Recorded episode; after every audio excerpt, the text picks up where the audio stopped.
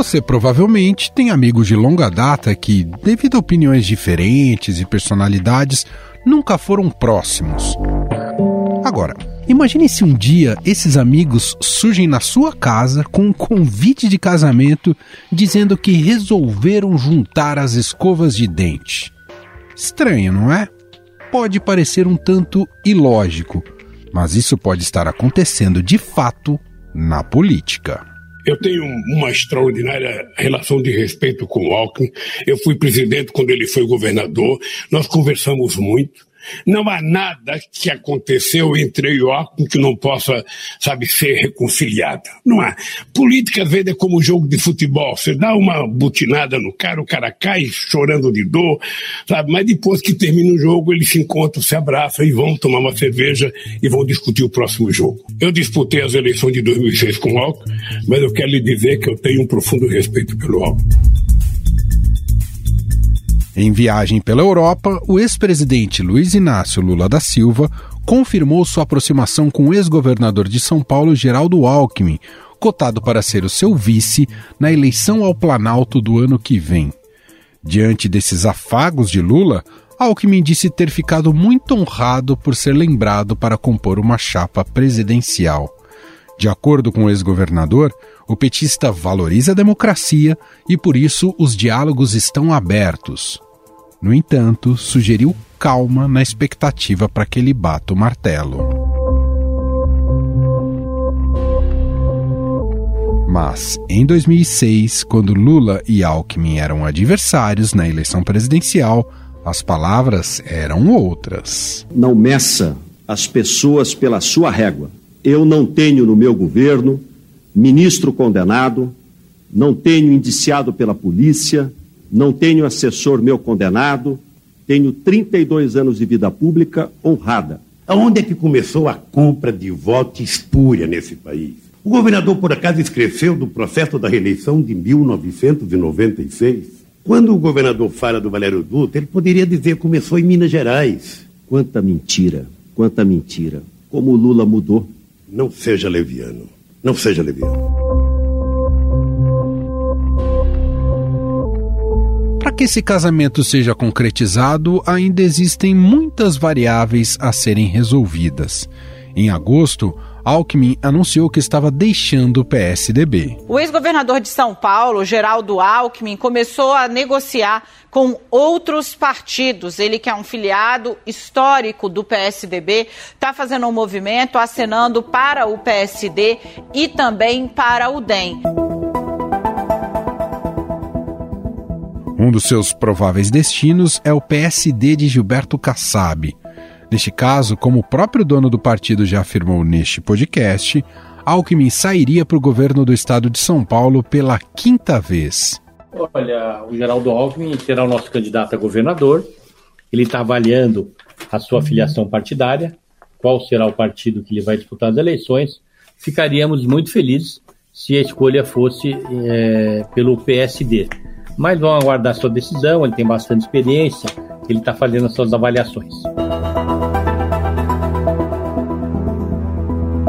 A viabilidade de uma união com Lula só seria possível se Alckmin se filiar ao PSB. Mesmo assim, dentro do PT, há quem torça o nariz para essa opção. E para falar sobre essas negociações, nós convidamos aqui o editor da coluna do Estadão, Alberto Bombig. Olá, Bombig, tudo bem? Olá, obrigado pelo convite. Bom, Big, para quem saiu derrotado da maneira como foi nas eleições de 2018, parece que, fazendo uma analogia aqui com o futebol, que eu sei que você gosta bastante, o passe de Geraldo Alckmin tá valendo bastante, pelo menos neste momento, não tá não? O que, que aconteceu, Bombi? Ah, tá valendo, né? Tá, tá um, um, jogador disputado, digamos assim, né? Tem boas propostas, tem desde propostas partidárias interessantes, né? Como até uma mais ousada, mais arrojada. Não sei se chega a ser uma proposta, mas pelo menos uma sondagem, uma conversa para ser o vice do ex-presidente Lula. Olha, eu acho que aconteceu duas coisas. Né? A primeira é, é, ele se colocar à disposição, né? Já que você provocou, eu vou continuar nessa toada, né? Não tem aquela famosa máxima do futebol, né? Quem desloca recebe, quem pede tem preferência. Ele se deslocou, ele está saindo do PSDB. É, e isso, por si só, já é uma. Ele está no mercado, né? Está na pista, vamos dizer assim. É, eu acho que esse é a grande, a grande, o grande atrativo hoje do Geraldo Alckmin, é ser um candidato disponível, né? Porque até onde se sabe a meta dele ainda é, é voltar ao Palácio Bandeirantes. É, esse é um, um primeiro ponto bastante importante, né, neste momento. E o outro é que o Brasil mudou de 2018 para cá, né? O cenário que ele encontrou em 18 é um cenário é, completamente, não sei se completamente, mas bastante diferente desse. Por exemplo, tem muita gente, muito analista bom e que eu respeito, eu também acho um pouco nesse sentido, dizendo que o Moro perdeu a grande chance dele de ser presidente em 2018. Que se o Moro tivesse deixado a magistratura é, ainda em 18, a tempo de se candidatar a presidente, ele teria muito provavelmente vencido a eleição. Faz sentido? Faz sentido, faz sentido. Luciano Huck também, né? O Luciano Huck, tanto que é, chegou agora em 22, ele acabou desistindo, né? Então, eu acho que, usando essa analogia do Moro do Geraldo Alckmin, dá pra gente entender melhor. O cenário estava bom para o Moro, 18, bastante radicalizado, bastante antipolítica e bastante de opiniões e posições firmes, e muito ruim pro Geraldo Alckmin, né? Que é um político tradicional, portanto sofreu com a antipolítica é um político que vai mais pelo caminho da moderação, né? É, ah, analisa fatores, tem um discurso que tenta, tenta olhar os dois lados da moeda. É, muita gente, inclusive, em 18 disse que faltava contundência às opiniões dele, né? Que essa coisa do nem, ah, eu não sou nem isso, nem aquilo, e que o eleitor, o eleitor naquele momento não estava interessado nisso, né? Queria que os candidatos, se eu, eu, eu sou isso ou eu sou aquilo, eu quero isso ou eu quero aquilo outro, eu penso assim ou eu penso assado. Então, não temos mais isso esse eu acho que mudou um pouco. É, é, entendo que não vai ser uma eleição também de que quem não tiver uma opinião muito definida sobre, sobre o estado das coisas vai estar bem. Acho pelo contrário, acho que ainda estão o momento do país ainda é de, se posicionar, né, de ter posições claras, de dizer o que quer. Mas, por exemplo, a onda da antipolítica, que você bem observou, ela já deu uma baixada, né? Seja porque o Bolsonaro, nunca deixou de ser, mas enfim, se revelou um grande, um político tradicionalíssimo, né? Tradicionalíssimo, estava lá na Câmara há décadas. É, e aí decepcionou muita gente que imaginava né, que esse discurso dele, né, de ser alguém de fora da política iria resolver e tudo mais, seja também porque é, a Lava Jato, né? Eu estava se falando do Moro agora há pouco, também perdeu sua força, né? A Lava Jato que fez um grande estrago no, no mundo político, é, mirou a política tradicional e, e as empresas e foi para cima delas, não é mais aquela unanimidade, seja por conta do, das revelações da, da Vaza Jato, né? Das conversas entre os procuradores e o juiz Moro e seja porque também o cenário, o brasileiro está um pouco cansado, né? Tem muita gente que, que acha que esse cenário exige um pouco de moderação, né? Essa, esse ataque à política, essa briga constante não vai resolver nossos problemas. Então, você juntando um pouquinho de cada coisa, é, aliado à paciência que o Geraldo Alckmin tem, ele sempre foi um político muito paciente, um político que soube sair de cena quando necessário. É, eu acho que somando tudo isso, ele, ele como você bem colocou, tá, tá numa posição melhor agora, é, olhando, mirando 2022. Agora, bom, Big, pensando nesse cenário, digamos, estranho, um pouco ilógico, né, dessa junção Lula e Alckmin, né, que tem sido ventilado aí, o Lula já fez até referências recentes a isso. Eu queria te ouvir o quanto isso mexe com o PSDB. Perdeu uma figura como Alckmin, tudo indica que vai sair do partido, mas caso ele de fato concretize, imaginando hipoteticamente a concretização dessa chapa Lula e Alckmin, quanto isso mexe com o PSDB? Olha, eu acho que para o PSDB tradicional, histórico, é um impacto grande. Né? O senador Tachi Ereissati, que já foi presidente do partido, tem lamentado. Ele está ele tá na campanha, o Tasso está fazendo campanha para Eduardo Leite nas prévias presidenciais, e por onde ele passa, os discursos dele lamentam a saída do Alckmin e diz que se o Alckmin está saindo do partido, alguma coisa está errada. Então, acho que o impacto para o PSDB é muito grande. É difícil mensurar quem perde mais, né? Se é o PSDB ou se é o Geraldo Alckmin, porque eu também entendo que não vai, que ele não vai ter vida fácil nos outros partidos. A gente tá vendo a dificuldade do presidente Jair Bolsonaro, nem ele tá conseguindo. Então o Geraldo Alckmin também, eu, eu, nem acho que ele tenha essa ilusão de que vai chegar já num, num partido, na eleição sentará na janelinha, mas se não for eleito já muda um pouco, né? Os partidos brasileiros têm dono, né? Tá negociando com o PSD do, do Gilberto Kassab, e todo mundo sabe que o Gilberto Kassab é o homem forte do PSD. Tem proposta do União Brasil.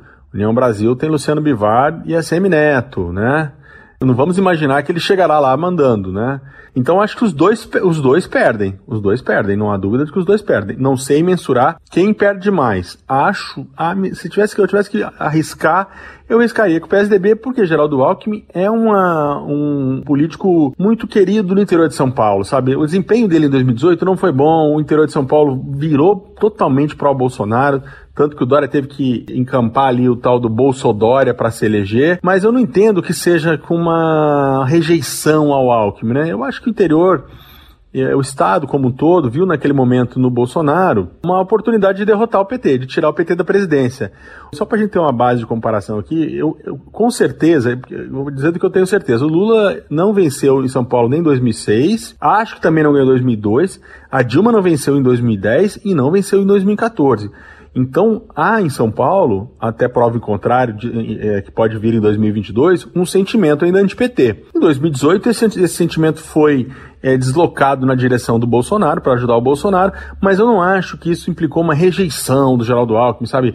E, é, eu ainda acho que há um, uma conexão entre ele e o, os paulistas, principalmente os paulistas do interior. Ele que é um homem do interior de Pindamonhangaba, né? Acho que ele engajado numa campanha do PSDB, seja como candidato a governador ou mesmo apoiando um candidato a governador do PSDB, no caso Rodrigo Garcia, que é o nome que está aí colocado, seria bom para o PSDB. Mas ele queria disputar a eleição, não quis disputar as prévias. Né? O Geraldo Alckmin se recusou a disputar as prévias do PSDB. Ele queria a candidatura para ele. O Rodrigo Garcia falou: olha, vamos para as prévias, chegou a se inscrever. O Alckmin não quis, tem uma bronca danada, uma mágoa aí do João Dória e do grupo do Dória. E o Lula, o Lula nessa situação só tem a ganhar. Essa hipótese do Geraldo Alckmin ser o vice do Lula até agora só trouxe dividendos, para o ex-presidente, né? Primeiro, melhora a imagem dele na centro-direita, onde ele tem muita dificuldade hoje, né? O Lula é indiscutível a grande liderança de, de centro-esquerda do país, mas na centro-direita há muita resistência. Então, quando o Geraldo Alckmin questionado se ele pode ser vice do Lula, é, não, não rechaça a ideia e ainda faz elogios ao ex-presidente, é ótimo para o Lula. É, em outro momento podemos analisar se isso é bom ou ruim para o PT. Mas neste momento, para a candidatura Lula, tem sido excelente essa possibilidade de, de ter o Alckmin. O Alckmin não está desmentindo essa história. Também é legal para ele, né? Tá posando ali como um, como um democrata, né? Como um político que está pensando, está colocando, vamos dizer assim, as, as questões pessoais abaixo da importância que eles entendem ter uma aliança contra o Bolsonaro neste momento. E só para a gente fechar, Bombig, pelas apurações que você tem feito, o fato de você acompanhar a política de perto, essa possibilidade tem aparecido muito mais como um balão de ensaio ou você tem sinais aí de negociações concretas que estão ocorrendo no ba nos bastidores? Não, é, já, a fase de balão de ensaio já foi. Há sim uma, uma conversa, né? ela pode não ter avançado demais, porque também não é a hora disso. No mundo político, muita gente esperando as prévias do PSDB ver o que vai acontecer, né? Ver quem será o candidato a, a presidente do PSDB, até porque por mais que o Dória diga que ele não vai disputar a reeleição, todo mundo fica ali olhando, né? Vem cá, e se ele perder as prévias para o Eduardo Leite, será que ele não vai querer disputar a reeleição em São Paulo? E aí como é que fica o futuro do, do Rodrigo Garcia? Isso não pode mudar a composição? é, das chapas aqui no estado. Então acho que tem um primeiro componente.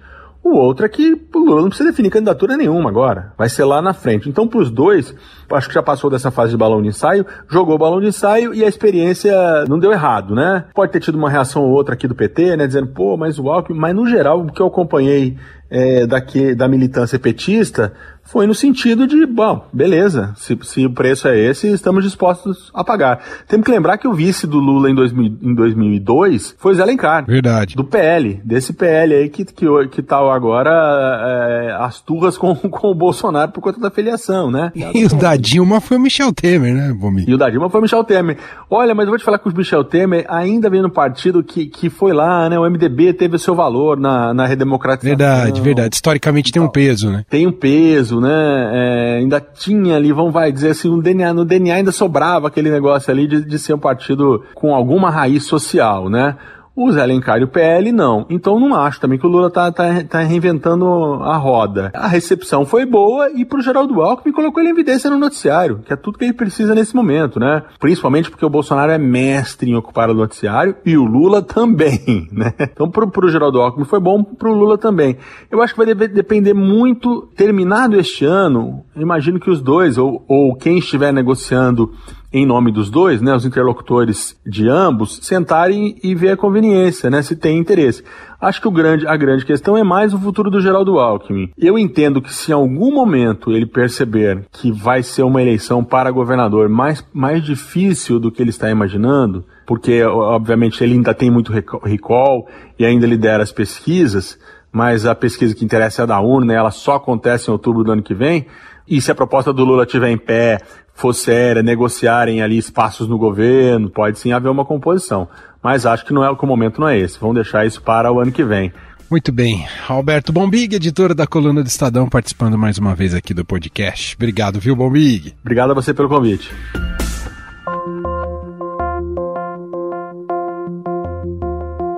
Mas se você chegou até aqui e continua duvidando dessa possibilidade, lembre-se que tanto Lula quanto Alckmin são políticos experientes e que não se prendem a convicções ideológicas na hora de vencer uma eleição. Veja, o vice é uma pessoa que tem que ser levado muito a sério na relação com o presidente. Porque o vice pode ser presidente, pode acontecer muitas coisas, e depois o vice tem que ser uma pessoa que soma com o presidente e não que diverge com o presidente. Afinal, essa parceria é boa para quem? Para Lula, ter Alckmin como seu vice o tira do isolamento da bolha esquerdista e atrai um público fiel ao ex-governador de São Paulo, entre eles conservadores ou gente ligada ao mercado. Já para Geraldo Alckmin, pode significar um ressurgimento no cenário político, visto que Lula é apontado nas pesquisas eleitorais como favorito ao Palácio do Planalto. Fora isso, a chapa ganha apoio de uma figura histórica do PSDB caso vá para o segundo turno contra Jair Bolsonaro. O presidente do Brasil atual não sente o momento, ele não sente nada, enquanto que o outro é, tem suficiente esperteza para sentir. Eu acho que é melhor uma terceira, mas se não houver, quem não tem cão casa com gato. E no caso, o gato não é um gato tão feroz, não é uma onça, não. É um gato pacificado, já tem experiência, a vida ensina. Pelo menos alguns aprendem, né?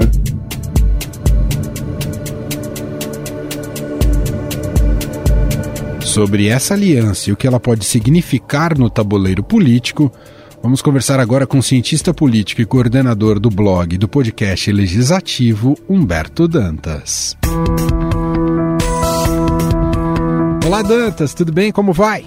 Tudo jóia. Sempre uma alegria muito grande falar contigo, Emanuel, com seus ouvintes. Vamos refletir acerca dessa situação em especial. Bom, essa notícia, desde que ela veio à tona, continua causando um certo espanto.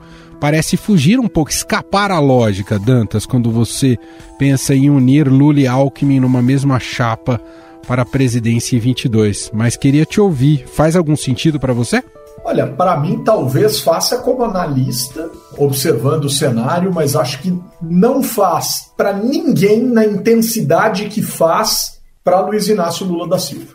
Né? Para ele é o fechamento de uma narrativa perfeita, como, por exemplo, em 2002 foi perfeito ter é, um empresário do tamanho de José Alencar como vice, depois todos os esforços que foram construídos em 2006 para manter Alencar, Alencar foi parar no PRB, que nascia, Emanuel, com um nome, na sigla tinha um M, salvo engano da minha parte, de municipalista, e Alencar não gostava dessa narrativa. E o PRB topou mudar de nome e aceitou Alencar nas suas frentes para que ele fosse o vice-presidente da República pelo PRB na reeleição de Lula. Agora Lula faz uma nova procura e olha o leque de alternativas que se apresentam para Lula. Já se falou no filho de Alencar, já se falou em Henrique Meirelles, já se falou em Luísa Trajano e agora se fala em Geraldo Alckmin. Existe algo de comum nesses quatro nomes? Os quatro nomes existem para acalmar o universo político-econômico. Alckmin de cunho mais político, Uh, Josué, talvez, no meio do caminho mais para o lado econômico em termos empresariais. Luísa Trajani e Henrique Meirelles, idem. Perceba, Lula é o maior beneficiário disso porque ele está procurando dar sustentação e segurança para sua campanha. Agora, o que Geraldo Alckmin ganha com isso? Talvez uma posição importante a partir de 2023 se a chapa for vencedora, mas não é pouco para um político que governou tantas vezes o estado de São Paulo e que as pesquisas mostram que lidera a corrida para o governo do estado de São Paulo. Eu acho que Geraldo Alckmin conseguiria mais, por mais melancólica que tenha sido a sua participação nas eleições de 2018, quando terminou com menos de 5% dos votos válidos. Você toca num ponto muito importante, independentemente do nome, de quem será o vice, até porque é um processo e não é uma escolha tão antecipada, se mostra muito necessário para o Lula buscar esse nome de moderação e que dê um verniz conservador para sua chapa, buscando um eleitor não tão identificado para a esquerda. Esse movimento é fundamental para o Lula em 22, Danta? Ele é fundamental porque ele é um encorajador do voto, daquele que está longe e um tanto quanto desconfiado. E ele pega um político que, por mais que tenha feito duas eleições nacionais muito ruins, ah, em 2006 ele foi para o segundo turno. Mas a gente precisa lembrar que em 2006 Geraldo Alckmin conseguiu ter menos votos no segundo turno do que teve no primeiro. E em 2018, quando trouxe tudo o que era possível trazer para si em termos de estrutura partidária, uma série de fatores o fizeram simplesmente derreter à luz uh, das intenções de voto e dos votos concretizados dos eleitores na sua figura. Então, Geraldo Alckmin, em termos nacionais, é um político que talvez tenha, no máximo, a boa possibilidade de ser, se o objetivo é ganhar, vice de Lula. E por que ganhar? Porque hoje as pesquisas mostram que Lula tem uma quantidade significativa de eleitores apontando para ele e dizendo eu votaria nesse sujeito. Mas Lula precisa de lastro. Lula precisa, na verdade, de folga. Aí você vai dizer, puxa vida, Dantes, mas o cara já tem 40 e poucos pontos nas pesquisas. De votos válidos, de acordo com boa parte das pesquisas divulgadas, ele já estaria eleito em primeiro turno. O que mais ele precisa? Ele precisa de algo que ele tem dito muito. Bolsonaro tem a máquina, Bolsonaro tem uma capacidade assombrosamente espetacular de manter ao seu lado um conjunto do eleitorado em termos virtuais que poucos líderes no mundo, se bobear nenhum líder no mundo tem essa capacidade, e Lula sabe que vai ter que brigar contra isso nas eleições. Então ele está tentando abrir, talvez até mesmo, quem sabe, para não disputar um segundo turno, ou se disputar, poder olhar para o lado e dizer: eu tenho ao meu lado um político que não é o estereótipo disso tudo que se fala contra o PT e contra a minha figura, principalmente associado aos fantasmas que o bolsonarismo cria na sociedade brasileira, atrelado, por exemplo, a uma ameaça comunista que nunca pairou sobre o Brasil e dificilmente vai pairar em algum instante da nossa história. Sobre os caminhos partidários para o Alckmin, caso isso, essa negociação se concretize, né? Buscando uma chapa Lula-Alckmin.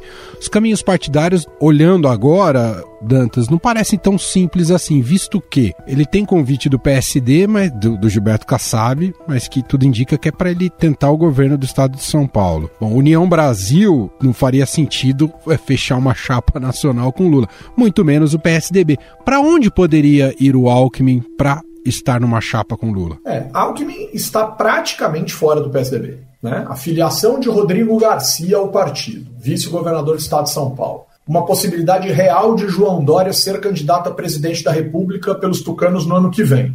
E Rodrigo Garcia buscar a reeleição faz com que Alckmin perca espaço. Claro que ele poderia, por exemplo, se contentar com a, a, a candidatura ao Senado Federal, por exemplo, pelo estado de São Paulo. Mas aí é a questão do aparentemente pode ser considerado pouco para ele diante do espelho ou de acordo com aqueles que o cercam. O que faria com que Alckmin saísse do PSDB. Tem Rodrigo Garcia, tem a própria reeleição de Dória, que nunca falou disso, mas também não pode falar nesse instante. Alckmin seria uma terceira via e acho muito improvável que o governo do Estado quisesse isso à luz de quem está lá, porque se desentenderam. Então, Alckmin me parece ser uh, descartado do PSDB, até por, por iniciativa própria. E só está dentro dando apoio a Eduardo Leite nas prévias para tumultuar o ambiente aqui em São Paulo ou para fazer com que alguma coisa aconteça diferente daquilo que os paulistas desejam no universo tucano ou parte dos paulistas tucanos desejam. O PSB, Manuel, de bola, já foi vice dele. Né? A gente precisa lembrar que Márcio França era do é PSB, é do PSB e foi vice de Alckmin. Agora tem que ver se ele, se ele se sente confortável de estar nesse partido. O problema não é o partido, o problema é ele.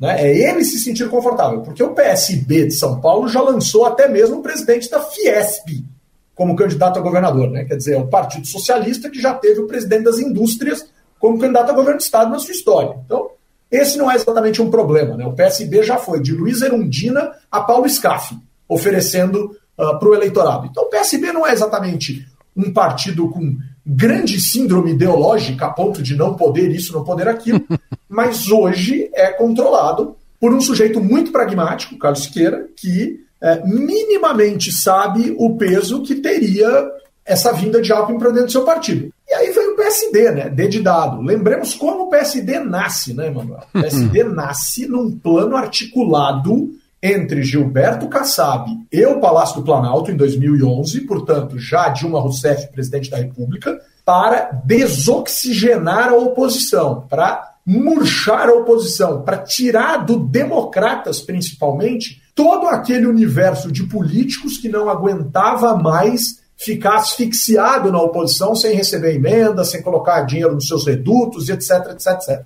Gilberto Kassab instalou o aspirador no DEM, vuft, sugou uma galera do Democratas né, e levou muita gente embora para que essas pessoas se sentissem bem sendo governistas. Hoje, o PSD é aquele partido que tem ministério, mas não diz que é do governo, vota com Bolsonaro um bom percentual de, de, de causas dentro da Câmara dos Deputados e diz que não é governo, e ao mesmo tempo olha para o Lula e olha para o PT e não acha anormal embarcar nessa canoa principalmente se ficar a sensação de que quem embarca primeiro em algo que pode ganhar vai contar com uma estrutura mais legal dentro do camarote.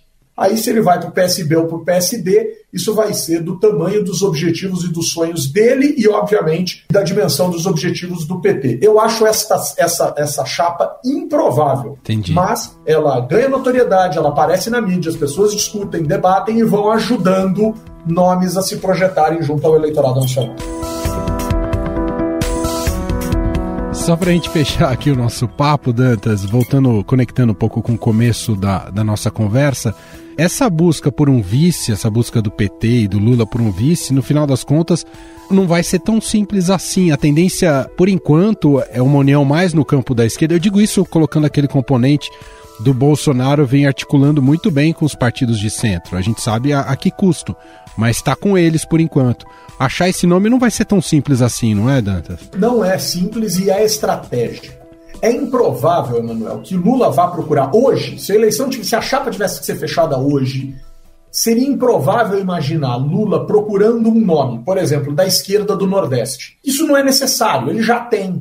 O Lula vai precisar conversar no Sul, Lula vai precisar conversar talvez em Minas, Lula vai precisar conversar talvez em São Paulo. Né? Já se falou, inclusive, em Rodrigo Pacheco, vice de Lula.